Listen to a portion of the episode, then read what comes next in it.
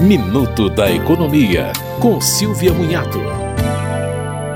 Após construir uma casa, o cidadão que quiser averbar a construção no cartório de registro de imóveis terá que obter a certidão negativa de débitos com a Receita Federal.